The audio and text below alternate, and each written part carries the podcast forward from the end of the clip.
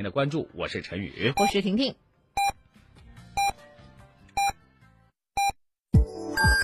FM 九九八提醒您，现在是北京时间十五点整。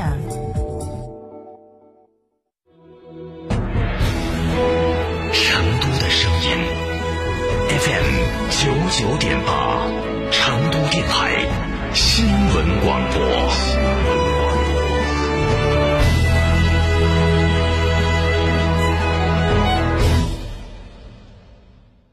张嫂，张嫂，我们几家小微企业都需要资金周转，咋个办哦？张嫂，我项目中标了，要启动资金啊！张嫂，我的装修也还差点费用。莫急嘛，打六六七七六六七七，找摩尔龙咨询嘛。摩尔龙致力为个人和小微企业打造一站式对接银行等直排金融机构的服务平台，提供专属客服服务。个人、小微企业需要资金就找摩尔龙一站式金融信息服务平台，六六七七六六七七。想自驾不知道去哪儿？一路通仲景自驾带你走天下，小众自驾圣地、网红打卡地任你选。想旅游不知道订房订门票找谁？找一路通仲景自驾，省心又省钱。电话详询六六零零二三四五六六零零二三四五或微信添加 zj 三六七七八八八。一路通仲景自驾带你纵览天下美景。九九八快讯。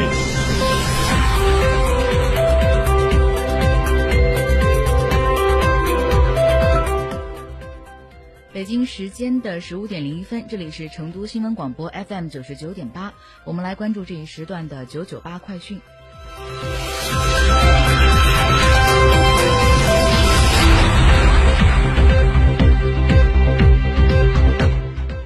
首先来看本地方面的消息。昨天上午，由中铁二十一局集团承建的成昆复线邓家湾隧道进口端与横洞小里小里程长子面顺利的贯通，这标志着成昆复线当前仅未开通的峨眉至米一段施工又有了重大的进展，为成昆复线二零二三年全线通车奠定了坚实的基础。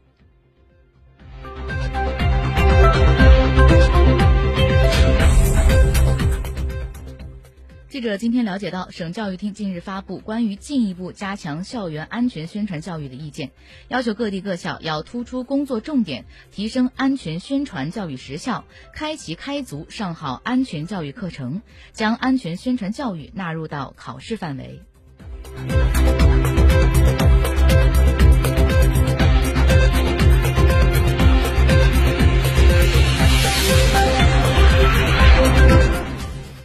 望成都供电公司计划在今年的九月十五号之前，对所辖营业厅进行全面的优化调整，撤销百分之八十以上的供电营业厅，全面推行线上线下一体化的服务模式。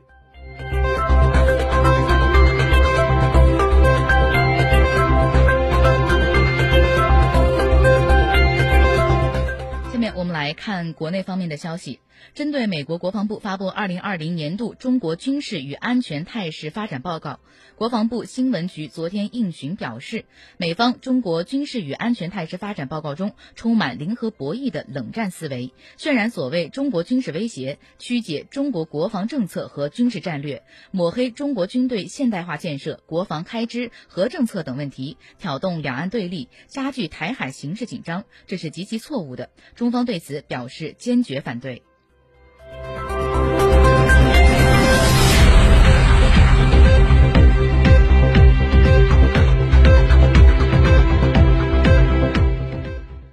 今天，最高法、最高检、公安部联合发布关于依法适用正当防卫制度的指导意见。指导意见对不法侵害的具体理解做了规定。意见明确，对于正在进行的拉拽方向盘、殴打司机等妨害安全驾驶、危害公共安全的违法犯罪行为，可以实行防卫。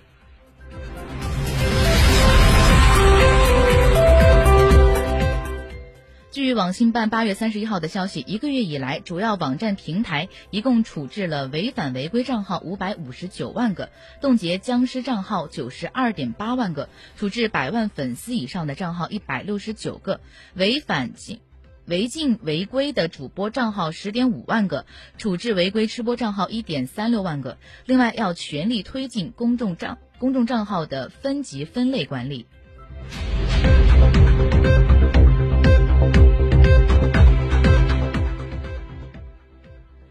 物流与采购联合会今天公布，八月份中国物流业景气指数为百分之五十二点二，比上个月回升了一点三个百分点。另外，新订单指数比上月回升一点二个百分点，显示物流需求旺盛。从行业看，各行业稳中有升，快递快运业继续保持加快增长的态势。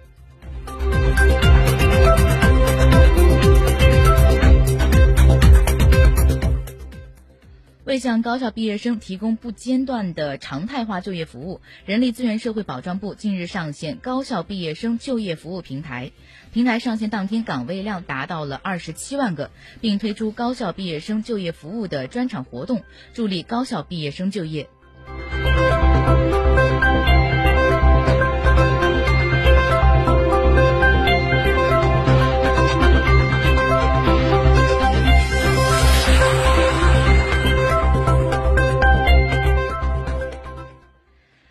英国泰晤士高等教育近日公布二零二一年度世界大学排行榜，排行榜，我国的清华大学排名较去年上升了三位，和美国的杜克大学并列第二十位，成为自二零一一年以来首所进入排行榜前二十的亚洲大学。我国大陆一共有九十一所大学进入榜单，除了清华大学外，还有五所大学入围百强，分别是北京大学、复旦大学、中国科技大学、浙江大学和上海交通大学。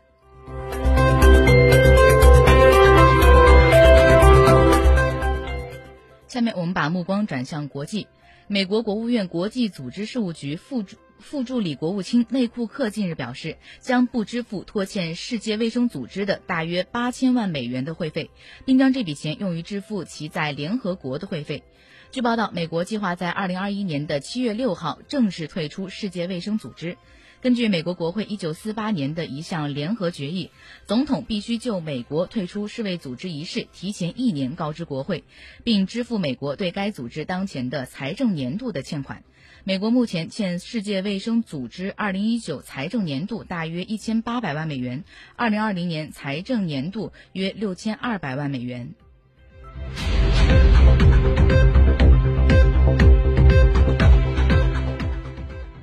据美国媒体报道，当地时间的九月一号，美国政府宣布为期四个月的禁止驱逐租客的禁令，禁止房东驱逐因新冠肺炎疫情使经济受到沉重打击的欠租租客。禁令的有效期一直到十二月三十一号。这个由疾病防控中心宣布的禁止驱逐租客禁令，是特朗普政府在与国会未能就涉及范围更广泛的。达成协议之时，政府自行处理疫情对经济造成伤害的最新的措施。